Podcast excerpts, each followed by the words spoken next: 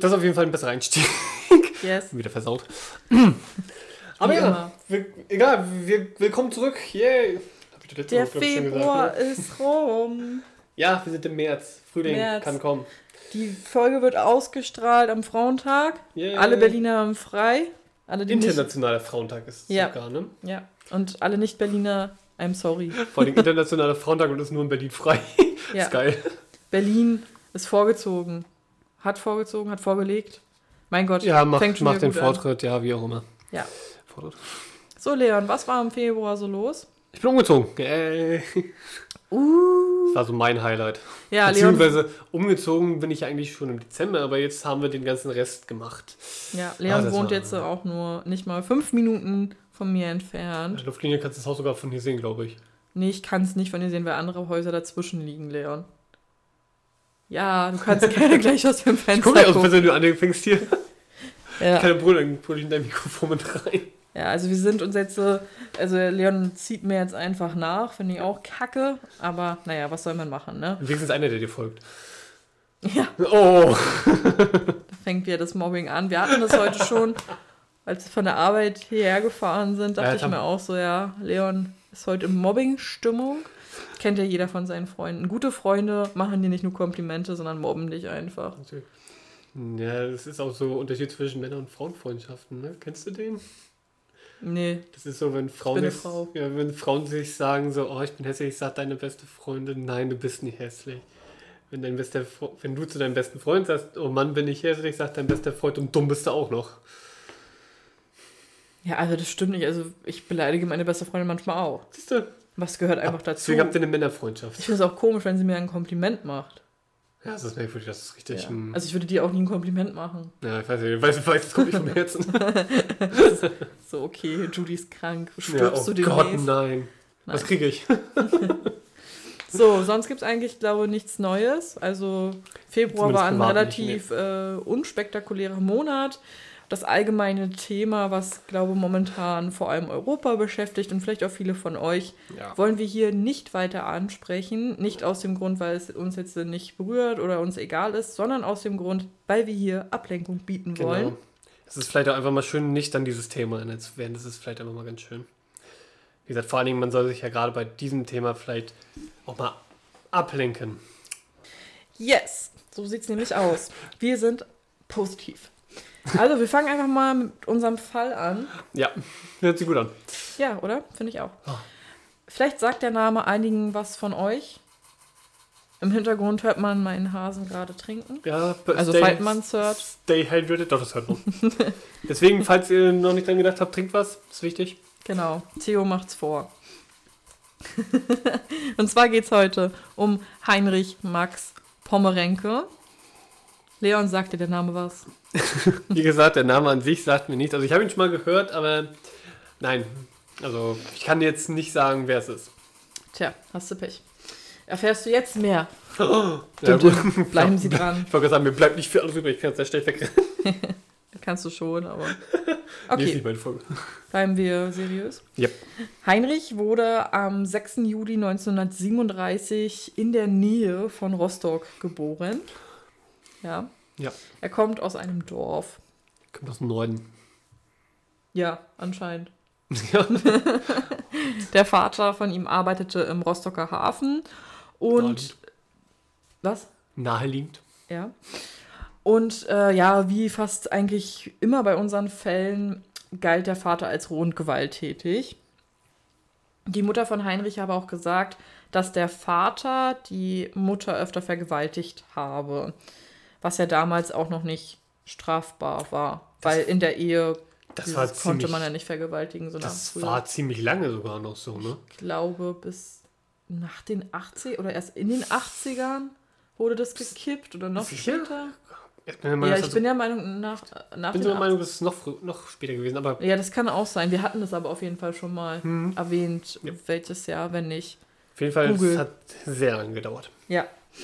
Der Vater musste dann auch im Zweiten Weltkrieg kämpfen und ist auch im Zweiten Weltkrieg gefallen. Also war Heinrich jetzt halbweise. Mhm. Seine Mutter fand aber jedoch relativ schnell einen neuen Partner. Man muss dazu aber auch sagen, dass die Familie sehr arm war. Also, Ja, klar, und dann möchtest Na gut, wer nimmt denn höchstwahrscheinlich Frau und Kind noch bei sich denn auf, ne? Ja, sie hatte zwar einen neuen Partner, aber trotzdem war die Familie arm. Achso, ah, okay. Ja, und ähm, es gibt halt auch so eine Geschichte von einer Anwohnerin, dass äh, die haben halt ja auf dem Dorf gelebt und dann haben die Anwohner zum Beispiel ihre eigenen Kühe gemolken und dann hat Heinrich halt aus diesem Deckel getrunken. Also das wird ja in so einem Gefäßen abgefüllt und dann hat er halt aus dem Deckel ein bisschen Milch getrunken, weil die halt wirklich nicht viel hatten. Und Heinrich war schon während der Schulzeit ein Einzelgänger oder halt Außenseiter, besser gesagt. Und mit nicht mal zehn Jahren begann er sozusagen, ich sag mal, seine erste Straftat. Also da war diese Verhaltensauffälligkeit zu sehen. Und zwar wartete er vor dem Haus, also vor dem eigenen Familienhaus, auf zwei Mädchen hinter einem Baum. Mhm. Und die liefen dann vorbei. Er ging dann die Mädchen hinterher und schlug dann von hinten auf die Mädchen ein. Okay. Er konnte halt durch eine Anwohnerin gestoppt werden. Dass Ja, dann halt jetzt nichts hm. weiter passiert ist. Ja, also man, ich habe jetzt auch nichts über Konsequenzen gelesen, weil er war jetzt auch Ja, nicht mal zehn Jahre alt. Ich wollte gerade sagen, das wird dann auch, denke ich mal, abgestempelt so unter dem Motto, das ist ein Junge, der hat sich ein Mädchen verkauft und weiß sich nicht auszudrücken. Ich denke mal, Ja. sowas wird das dann bestimmt abgestempelt. ja, Weil So. es, es ist ja auch, sag ich mal so, das ist ja wirklich im frühen Kindheitsalter so, wenn man, sag ich mal, wenn sich Jungs verlieben, dann sind sie ja meistens mal so, dass sie die Mädchen decken. Gut, dass sie sie jetzt schlagen, ist vielleicht was anderes. ja, vor allem auch Ab- gleich zwei. Ja, gut, egal. Ja. Aber wie gesagt, ich denke mal, das wird da so unter Jungs sind nun mal Jungs, so dieses, wie es heißt, Genau. abgestempelt. Die Mutter ist dann nach dem Krieg, also 1949, in die Schweiz gezogen und hat Heinrich, der zu dem Zeitpunkt zwölf Jahre alt war, und seine Schwester, also er hat auch eine jüngere Schwester, die war zu dem Zeitpunkt zehn Jahre alt, einfach verlassen, von einem auf den anderen Tag. Die beiden wussten auch zuerst gar nicht, wo die Mutter hin ist. Also es hieß nur, die Mutter ist kurz weg und kam Okay. dann nicht wieder. Und dann waren sie da bei dem Stiefvater oder was? War Nee, der schon? Stiefvater ist anscheinend mitgezogen, weil den gab es dann nicht mehr. Also ich habe jetzt nichts weiter über den gelesen. Okay. Und die Schwester von Heinrich hatte auch sehr viel Pech, denn sie kam dann erstmal ins Heim. Mhm. Und Heinrich wuchs dann aber bei den Großeltern in Mecklenburg auf. Okay.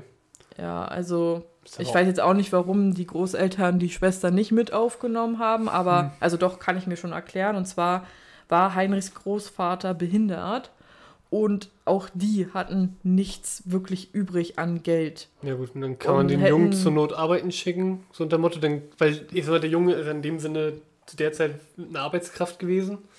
Und das Mädchen ja gut. Naja, nee, mit zwölf auch noch. Also, sicher? nein, ja.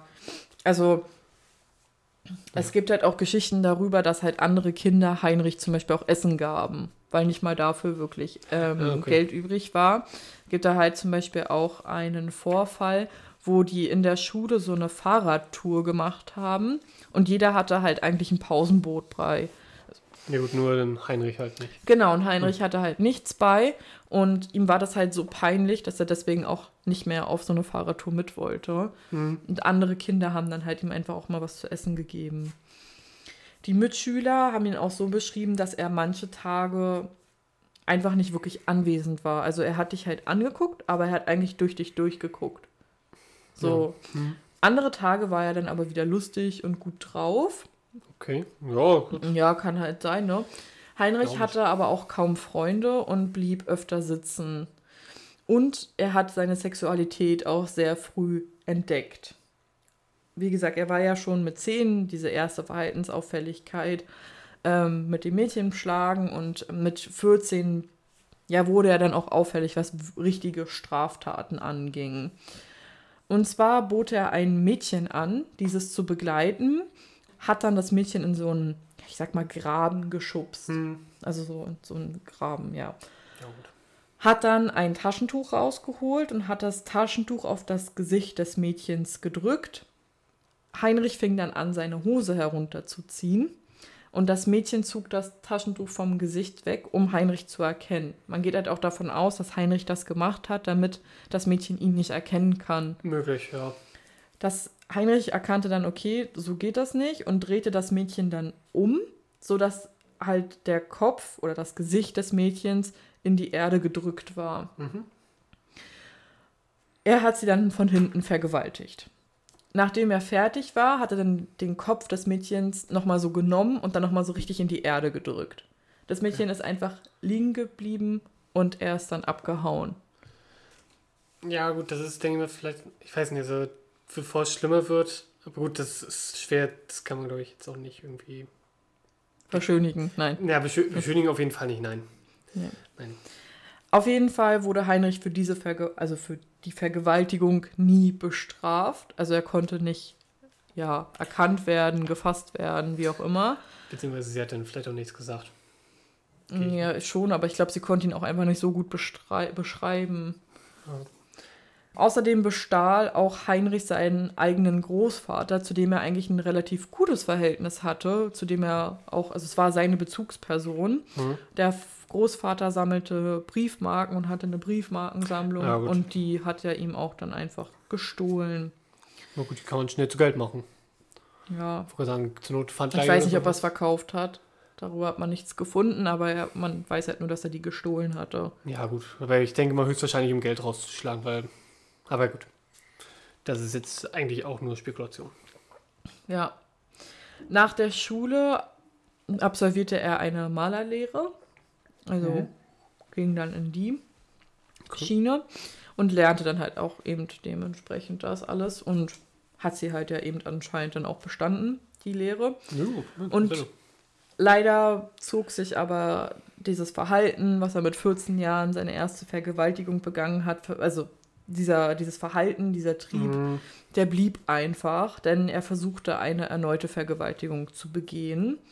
Und zwar an demselben Ort, wo er das erste Mädchen schon vergewaltigt hatte, wollte er noch ein Mädchen vergewaltigen.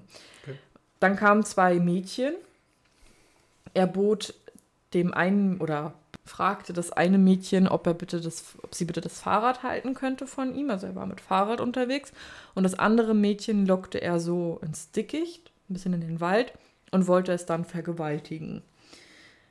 Hat er aber nicht geschafft und er konnte deswegen dann geschnappt werden und kam dann das erste Mal auf ein Polizeirevier.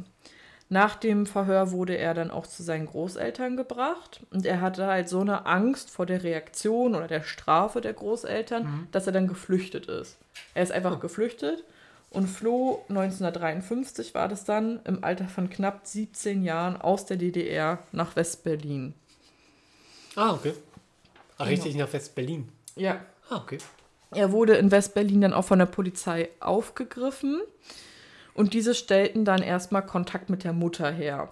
Ja, okay. Hm. Er gestand auch der Polizei, weshalb er aus der DDR geflohen ist. Hm. Und zwar kann ich euch vorlesen, was er dann damals niedergeschrieben hat. Am 16.05.1953 verließ ich die DDR, da ich mir an ein etwa zehnjähriges Mädchen vergriffen hatte. Durch zwei Frauen erfuhr es ein Volkspolizist, der mich stellte und zur Wache brachte. Dann später hat er dann geschrieben, darauf verließ ich die DDR. Die Polizei tat es aber damals eher als so Pubertät-Ding ab. Also die, da war Sexualstraftaten wurden da noch nicht zu der Zeit so verfolgt oder wurden dann halt vielleicht auch noch nicht so ernst genommen. Wie, Ja. ja. Die Mutter sagt dann auch zu, dass Heinrich nach Zürich kommen kann. Also er, sie ist ja in die Mhm. Schweiz ausgewandert. Ja. Und sie hat halt gesagt, ja, okay, ich nehme meinen Sohn wieder auf. Und die Schwester, die er ja hatte, die zwei Jahre jünger ist, die war zuvor ja drei Jahre im Kinderheim und kam dann schon 1952 wieder zu der Mutter. Also ein Jahr vorher. Genau. Okay. Genau. Und jetzt war ja die Familie wieder vereint. Also Mutter, Bruder und Schwester waren wieder zusammen in der Schweiz. Und Heinrich arbeitete dann auf einer Kirmes in der Schweiz. Also Also sowas wie ein Jahrmarkt, ja, genau. genau. Also was wir ja hier nur saisonweise haben, also eigentlich Mhm. eher nur Weihnachtsmärkte. Und vielleicht sowas wie, wenn ein Sommerfest oder so ist. Ja, ich müsste jetzt überlegen, so ich überlege jetzt gerade so die ganzen Sachen, die am Alex immer sind, aber es ja wirklich meist nur Kirmes, ne? Also Fasching, Karneval. Weiß ich gar nicht, ob es da. Buden gibt oder so. Auf jeden Fall war er gerade mal vier Wochen unauffällig, Oh Mensch. Denn er verging sich dann nach vier Wochen hinter einem Autoscooter an einem Mädchen. Er wurde dann wieder gefasst und kam 40 Tage in Haft. Er wurde dann aber aus der Schweiz ausgewiesen und durfte zehn Jahre lang nicht in die Schweiz einreisen. Oh. Die Deu also er ging dann wieder nach Deutschland Und die deutschen Be Behörden erfuhren aber nichts von diesen Straftaten. Das ist aber auch interessant. Ja. Wie gesagt, darfst du in die Schweiz einreisen, aber warum sagen wir dir nicht? Oder sagen wir den Beamten, sagen wir den Behörden nicht? Naja, das sind ja die eigenen Behörden, die es ja dann kontrollieren, ob er in die Schweiz eintritt oder nicht. Ja, Aber die deutschen Behörden wussten halt nichts von. Ja. Er reiste dann ja in Deutschland rum und 1957 kam er dann in Hamburg an. Oh Gott. Also lebte dann in Hamburg, hatte dort mehrere Gelegenheitsjobs und er suchte eigentlich aber in Hamburg immer wieder nach neuen Opfern. Er entblößte sich dann zum Beispiel auch einfach vor Kindern. Das hat er auch, wie heißt das bei uns? Exhibitionismus. Genau. Das ist wiederum, das ist auch lustig, das steht im Paragraphen drin. Das ist ein Verbrechen, was nur von Männern begangen werden kann. Nicht von Frauen? Bei Frauen nennt man das Erregung öffentlichen Ärgernisses. Ah, okay. Das wusste ich gar nicht. Ich glaube doch, ich glaube, wie gesagt, in den Paragraphen, glaube ich, ist das sogar direkt so beziffert. Ah. Ich kann jetzt aber nicht einen Wortlaut geben. Ich glaube, aber dann nachher Absatz 2 oder 3 ist dann nachher auch, glaube ich, dass Frauen mit eingebunden werden, aber Ja, aber es halt anders gilt. ja. Okay. Er versuchte auch Frauen zu vergewaltigen und vergewaltigte wohl auch Frauen. Und er wurde dann bei einem Diebstahl in einem Kiosk erwischt, für die anderen Taten eben nicht, und bekam sechs Monate Jugendknast. Also seine Sexualstraftaten blieben unentdeckt. Ja gut, das ist meist immer so, bei sowas kann man ja noch frischer Tat entdecken, bei Vergewaltigung ist ja meist eher weniger der Fall. Ja. Heinrich Pommerenke ging davon aus, dass er das Produkt einer Vergewaltigung von seinem Vater an seiner Mutter war und seine Mutter ihn eigentlich abtreiben wollte. Und dass dieser Umstand, wie er gezeugt wurde, etc., dass sich das auf sein Wesen abfärbte. So hat er mal seine Gefühle beschrieben. Weiß nicht, ob das jetzt wirklich eine Rechtfertigung sein soll oder. Recht, ich sag mal, eine Rechtfertigung, das ist eine Ausrede, um sein Handeln nachher irgendwo zu rechtfertigen. Ich sag mal, das kann einen natürlich extrem, sag ich mal, belasten, aber dafür seine Handlung zu erklären, Ja. ich finde so eine schwache Entschuldigung. Ja. Er kam dann auch nach sechs Monaten wieder frei und reiste dann sehr viel herum, vor allem in Süddeutschland. Ich wollte sagen, der macht allgemein so Norden, Süden, Norden, Süden irgendwie. Ne? Ja. Kaufte sich dann sehr viele Sexhefte und Liebespillen. Man sagt auch immer, dass er versucht, durch seine Sexualität seine Gefühle auszudrücken. Keine Ahnung. Okay. Am 26. Februar 1959 besuchte Heinrich in Karlsruhe eine Filmvorstellung, welche Auslöser seiner weiteren Taten gewesen sein soll. Fand ich nämlich sehr spannend. Und zwar hat er den Film Die Zehn Gebote von Cécile DeMille geguckt. Die Zehn Gebote gilt als einer der größten Monumentalfilme aller Zeiten, der das Leben von Moses und insbesondere seine Zeit als ägyptischer Prinz erzählt. Ist aber wohl, also kann man sich gerne mal angucken, wenn Ich man habe möchte. von dem Film auch schon mal was gehört. ja, ich auch. Ja. Nach der Darstellung des Tanzes um das goldene Kalb durch leicht bekleidete Frauen kam Heinrich zu dem Entschluss oder zu der Auffassung, dass die Frauen die Ursache alles, also allen Übels sein sollen und er sie bestrafen wolle. Das So, hat das- er aus dem Film rausgenommen. Ja, gut, das ist aber so was. Das finde ich auch mal so schön, dass viele sagen, dass die Filme oder Musik oder Spiele an irgendwas schuld sind. Das ist Schwachsinn. Nicht das Medium sucht sich den Täter, sondern der Täter sucht sich das Medium. Genau. Das ist wie mit dem, der John Lennon erschossen hat, mit dem Vergämmerung. Nicht das Buch hat ihm gesagt, dass er ihn töten soll. Ja. Aber gut. Das ist halt sowas, was, glaube ich, viele auch heutzutage nicht verstehen oder nicht verstehen wollen. Vor allem Journalist, Journalisten. Ja. Also, Heinrich soll sich nämlich auch mit Moses identifiziert haben. Also, dass er sozusagen Prüfungen unterzogen war, die er bestehen musste. Ja. Ich sag mal so, ich sag mal, dieser Vergleich ist jetzt, den kann man vielleicht mit sich ziehen, so dass man selber, ja gut, ähm, kann man jetzt sehen, wie man möchte. Natürlich kann man sich jetzt selber auch mit solchen historischen Figuren oder religiösen Figuren vergleichen. Allerdings sollte man dann vielleicht eher die Lehren daraus ziehen und nicht sich so denken, äh, ich muss jetzt das Gleiche durchmachen wie der. Ja. Sondern seine Lehren daraus ziehen.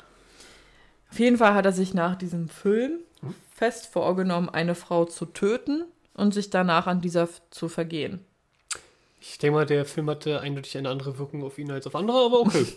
Ja. Ich glaube nicht, dass das so die Message vom Film war. Aber gut, ja. Ja. Auf jeden Fall setzte er seinen Plan relativ auch, also relativ schnell auch in die Tat um. Nach dem Kinobesuch begann Heinrich schon sein erstes Mordopfer zu suchen. Er versuchte erst eine 17-Jährige zu töten, die konnte aber entkommen, fand dann aber relativ zeitnah, also am selben Abend noch, in einem Park in der Nähe des Kinos die 49-jährige Hilde. Er schlitzte ihr die Kehle auf und vergewaltigte sie danach.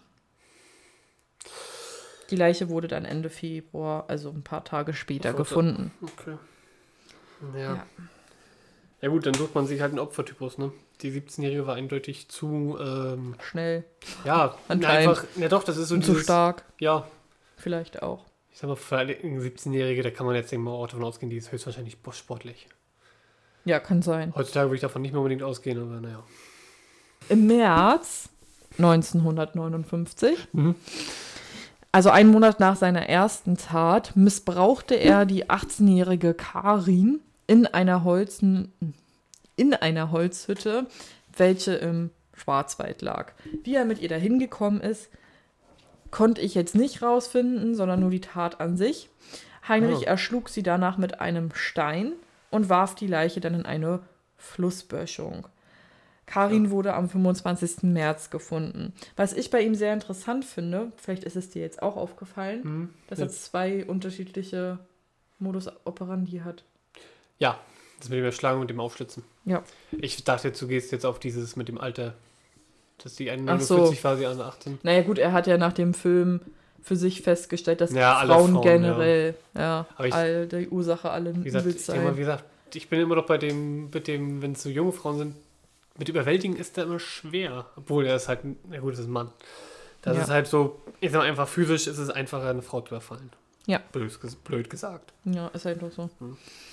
Am 30. Mai stieg Heinrich durch ein Fenster in ein Haus ein, welches im Süden Baden-Württembergs lag. Und zwar war das so ein Familienhaus, also Mutter, Vater, Kind. Mhm. Und er stieg in das Schlafzimmerfenster der 18-jährigen Tochter ein und versuchte diese zu erwürgen. Sie konnte sich jedoch befreien und um Hilfe rufen. Und Heinrich ist halt natürlich daraufhin geflohen. Und das Opfer ging nächsten Tag zur Polizei und konnte eine exakte Personenbeschreibung von Heinrich abgeben. Allerdings brachte die Polizei diesen Mordversuch nicht mit den anderen beiden Morden in Verbindung, was ich auch verstehen kann. Ja. Es ist auch hier wieder ein anderer Modus operandi. Na gut, der Versuch probiert sich halt aus, ne? was funktioniert für ihn am besten. Ja, Aber klar, das ist natürlich am sinnvollsten, wenn du da verschiedene Art und Weisen nimmst. Einen Tag nach dem Mordversuch an die 18-jährige Frau stieg Heinrich kurz vor Mitternacht im Heidelberger Hauptbahnhof in den Urlauber-Sonderzug D969 nach. Finale Ligure an der italienischen Riviera. Ich weiß nicht, ob ich es richtig ausgesprochen habe. Ja, ich bin jetzt gerade eh so Heidelberg nach so und so, in so und so. Okay. na, an den Urlauber-Sonderzug Ja. nach italienische Riviera. Wow. Weißt du Bescheid. Ja, Es gab anscheinend damals Urlauber-Sonderzüge. Sonderzug. natürlich, Das wenn du, im- wie gesagt, wenn du im Dings bist, äh, wenn du im Westen bist, war es ja kein Problem. Im Zug fand Heinrich dann auch ein neues Opfer. Und zwar die 21-jährige Dagmar. Dagmar war mit zwei Freundinnen unterwegs, aber es gab irgendwie Probleme mit ihrer Sitzplatzreservierung. Gab es auch damals schon. Es gab ja dann auch so Schlafabteile, weil das ist ja Ah, auch ja. eine längere Reise Mhm. gewesen. Und sie muss dann allein in ein Abteil.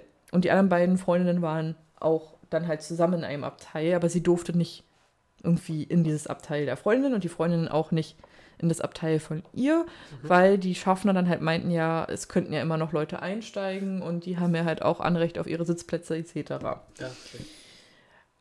Auch Heinrich fiel den Schaffner auf, weil er saß auch in einem Abteil, obwohl er gar keins reserviert hatte, aber die haben halt gesagt, okay, der Zug ist ja jetzt leer. Ja, kann Also kann er da auch sitzen bleiben.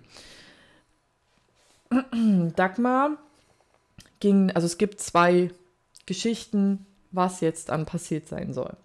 Die eine besagt, dass Dagmar auf die Toilette ging, Heinrich ging hinterher und löschte das Licht auf der Toilette. Also es war ja nicht so mit einem Schalter, sondern man musste da noch so dieses, diese Öllampe ausdrehen. Hm. Ja, ist schnell Ja. gemacht. Ja. Ja, vor allem selbst mit dem Lichtschalter fest schnell gegangen. Ja. Und dann hat, wo, soll Heinrich Dagmar durch einen Messerstich in die Brust getötet haben und soll dann die Leiche von Dagmar aus dem fahrenden Zug geworfen haben. Also hat er dann die Tür aufgemacht und hat sie dann rausgeworfen. Mhm. Danach betätigte er die Notbremse. Okay. Ja, fand ich auch verwirrend. Stieg dann aus dem Zug aus. Und also als dieser zum Stehen kam natürlich erst. Er ging dann zur Leiche von Dagmar, schleifte sie zu einem nahegelegten Feldweg und verging sich dann an ihr. Das war die erste Theorie, was passiert sein soll. Die andere Version ist, auch Dagmar wollte auf Toilette, Heinrich ging hinterher und Heinrich soll aber Dagmar aus dem fahrenden Zug gestoßen haben. Also sie Mhm, nicht also praktisch nicht, nicht Genau. getötet haben, dann, ja, da tötet Ja. schon irgendwo. Dann hat er die Notbremse betätigt, ist dann wieder zu Dagmar gegangen, welche ja dann da lag. Mhm. Aber sie soll wohl noch gelebt haben. Soll sie dann getötet haben und dann sexuell missbraucht haben. Okay. Also da gibt es zwei Varianten, die ich gefunden habe, was mit ihr passiert sein soll. ich finde allgemein so dieses, dass er die Notbremse tätigt und dann rausgeht. Ja. Aber okay. Am nächsten Morgen wurde dann Dagmar auch von ihren beiden Freundinnen als vermisst gemeldet. Mhm. Und auch dieser Fall erschütterte natürlich die Öffentlichkeit, dass du einfach im Zug getötet wirst. Mhm. Aber was ich interessant fand, ist, dass keiner einen Zusammenhang zwischen dem Verschwinden von Dagmar und der, und der getätigten Notbremse herstellte. Also dass es Hm. keiner irgendwie sah, okay, könnte ja vielleicht zusammenhängen. Obwohl auch zwei Zeugen wohl gesagt haben sollen, dass sie eine Gestalt aus dem Zug klettern gesehen haben wollen. Ah, okay. Also, Ja, gut. ja.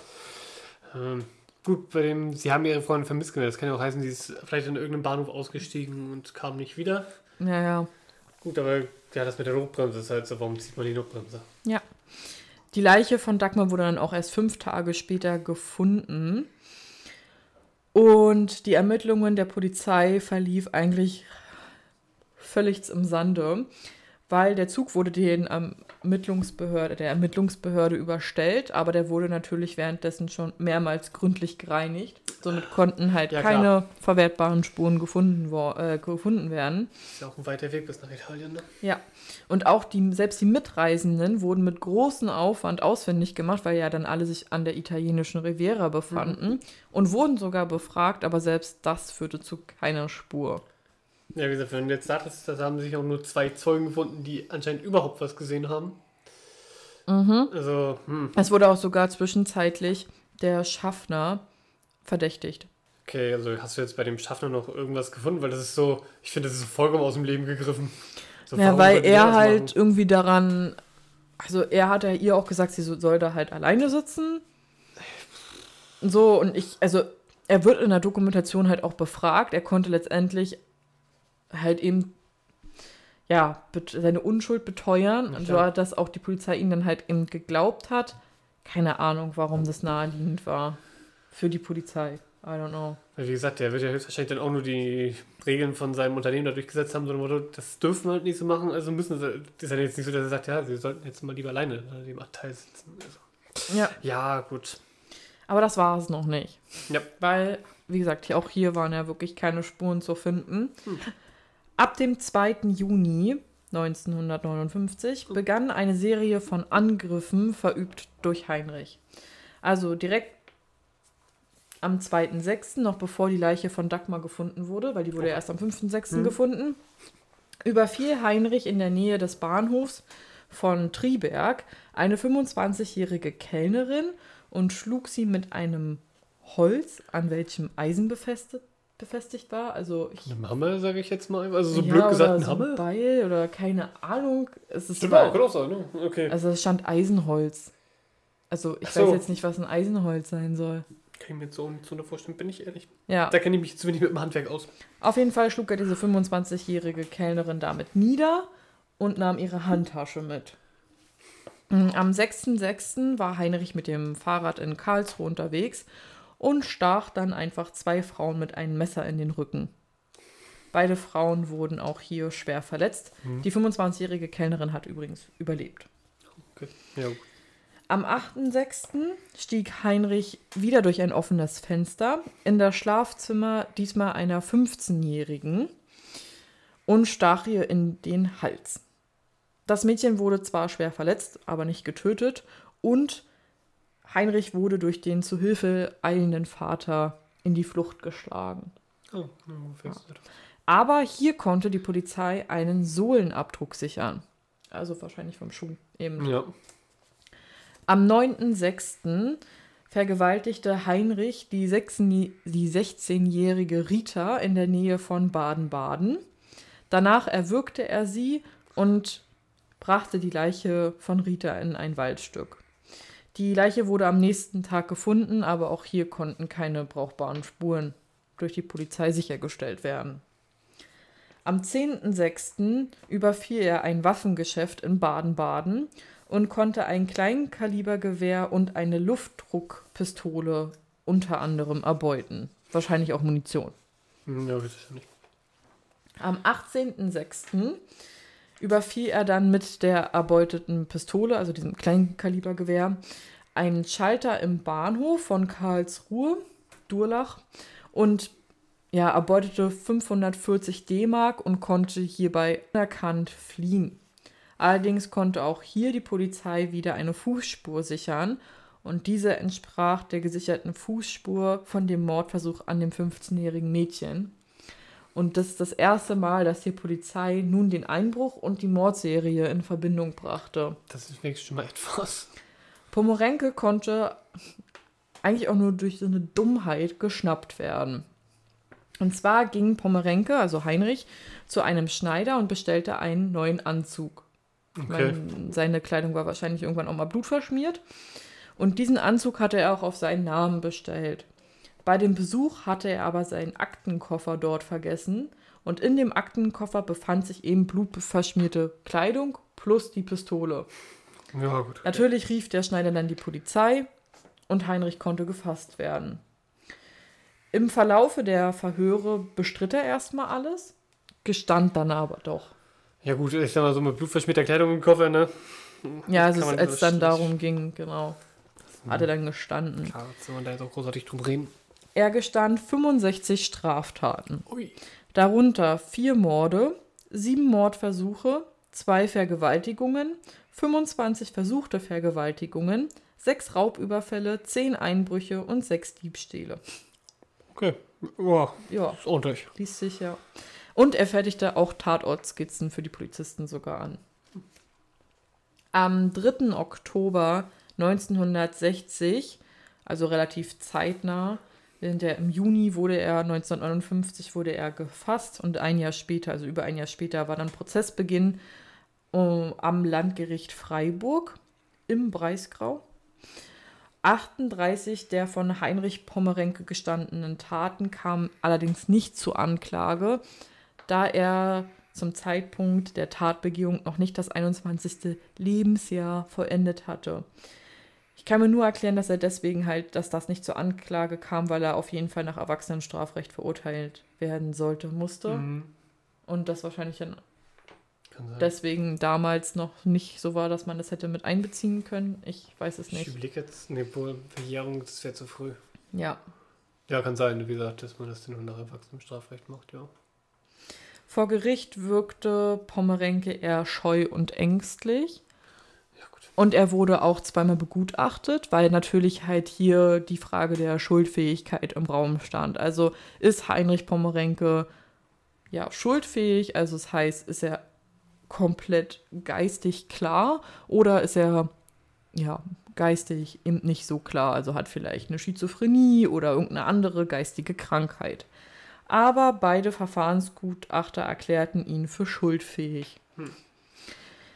Am 22. Oktober, also der Prozess ging anscheinend nicht so schnell, wurde er zu fünfmal lebenslangen Zuchthaus und weiteren 15 Jahren Gefängnis verurteilt. Also insgesamt 140 Jahre Zuchthaus. Ja, gut, das ist fünfmal Lebens. Ach ja, stimmt. Ja. Und weiterhin wurde auch hier die Sicherungsverwahrung bei ihm angeordnet. Zur Sicherungsverwahrung komme ich dann später nochmal und erkläre das nochmal ein bisschen genauer. Es war bis dahin einer der strengsten Schuldsprüche in Deutschland in der Nachkriegszeit. Besagt, es war der strengste Schuldspruch bis dahin. Oh. In der Nachkriegszeit. Also jetzt nicht. Ja, gut, haben wir aber Ja. auch ein anderes, anderes Gesetz gehabt, da glaube ich, Genau. war die Strafe noch ganz anders. Er wollte halt auch irgendwie die ganze Zeit mit seiner Mutter sich aussprechen, hat ja auch einen Brief geschrieben, etc. pp. Seine Mama war auch während der Urteilsverkündung da und brach wohl in Tränen aus, sei jetzt dahingestellt, ob sie jetzt Mitleid empfunden hat oder nicht. Manche forderten aber eine noch härtere Strafe, unter anderem, dass er eben erhängt werden soll. Okay. Was ne- ich glaube damals nicht mehr ging. Glaube nicht. Ich glaube, Nein. Todesstrafe, wie gesagt, hat es dann nicht mehr gehabt, ne? Nee, nee, nee, ich glaube auch nicht. Aber das ist verständlich, ne, bei so vielen Taten und weiß ich nicht, also ich glaube nicht, dass es nur zwei Vergewaltigungen zum Beispiel waren. Naja. So, ab 1960 war Heinrich dann in der JVA Bruchsal inhaftiert und diese gilt als besonders ausbruchssicher oder galt als besonders ausbruchssicher. Er stellte dort auch mehrere Anträge auf Aussetzung der Strafe zur Bewährung. Alle wurden aber abgelehnt, da er ein zu hohes Sicherheitsrisiko darstellt für die Gesellschaft. Ende 2006 wurde er in das Gefängnis auf der Festung Hohen Asberg verlegt und sollte dort eine Sozialtherapie machen. Diese wurde aber nach knapp einem Jahr abgebrochen. Er kam dann in die JVA Heilbronn. Im Dezember 2008 wurde bei Heinrich Leukämie festgestellt. Er kam dann wieder in das Gefängnis auf der Festung Hohen Asberg, welches auch ein Zentralkrankenhaus des Justizvollzuges Ja, hat. okay.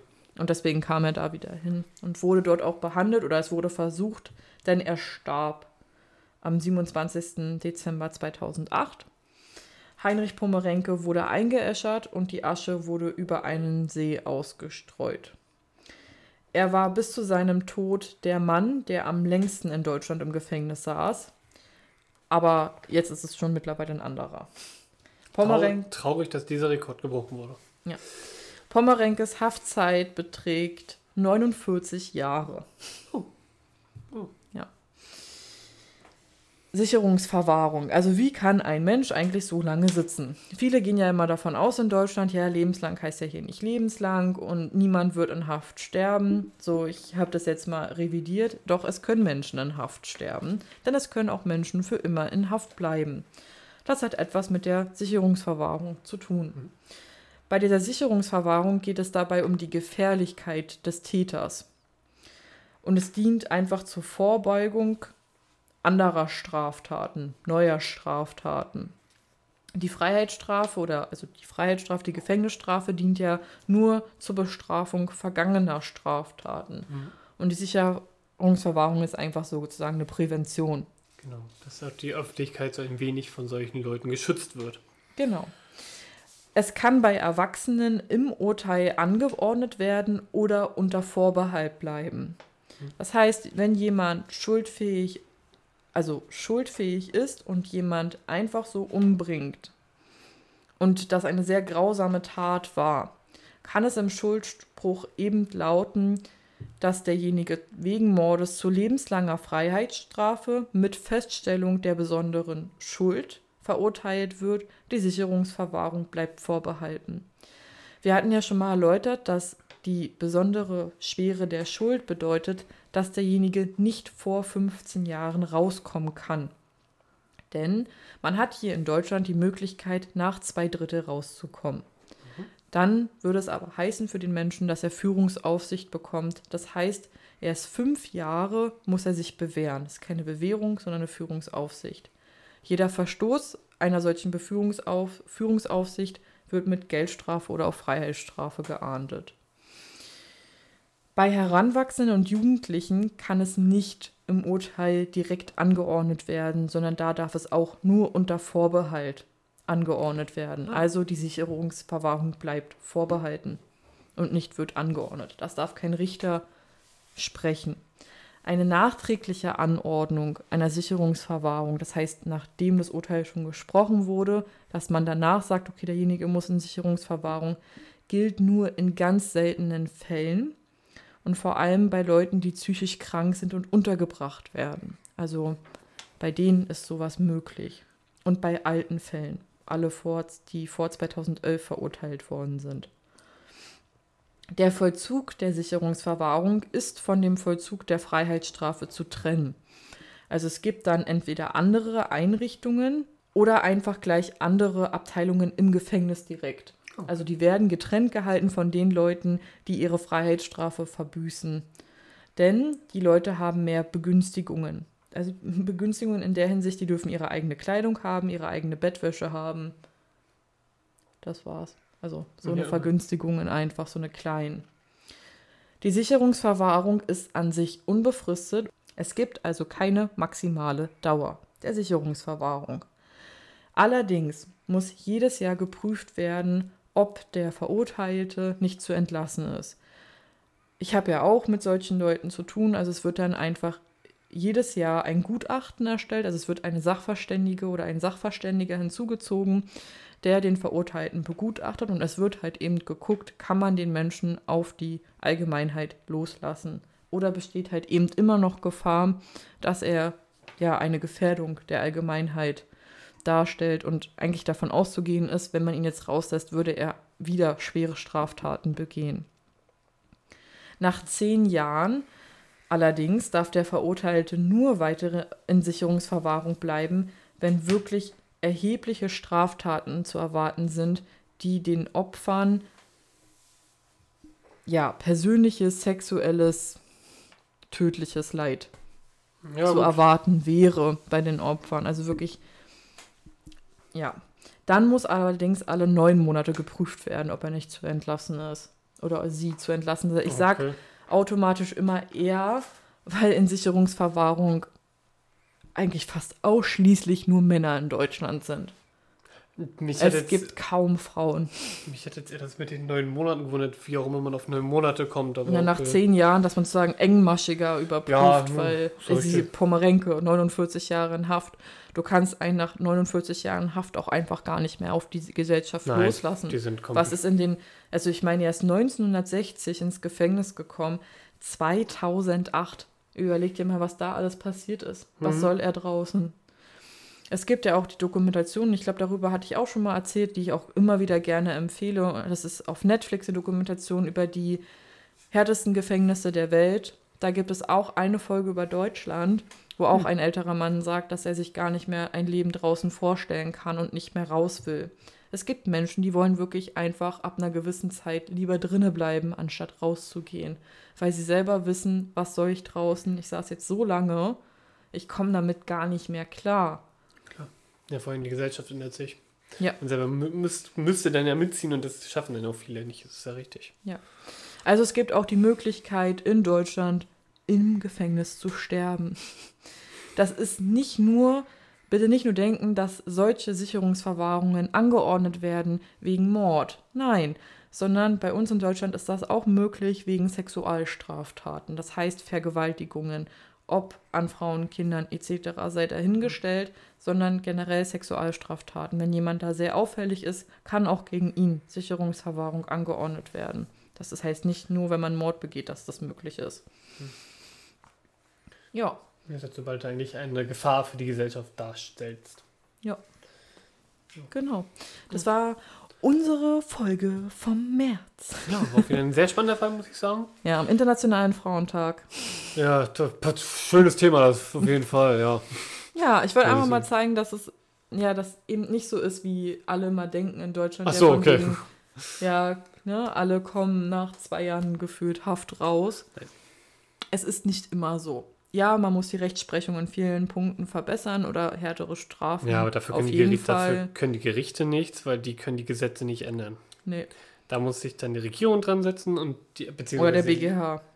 Der Bundesgerichtshof muss Eigentlich sich vor allem daran setzen. Eigentlich muss sich die Bundesregierung daran setzen und Gesetze erlassen, die auch die Möglichkeit geben, dass man sie hätte bestrafen kann. Oder halt anderweitig bestrafen kann, wie auch immer. Ja, Weil der Bundestag gibt uns ja sozusagen die Grundlage dafür, wovon Gerichte entscheiden können. Ja. Wäre schlimm, wenn das Gericht sein eigenes Gesetz beschließt. Das wäre schrecklich. In diesem Sinne, wir hoffen, die Folge hat euch gefallen. Auf jeden Fall. wenn ihr sie bis hierhin gehört habt. Ja, und dann macht schön.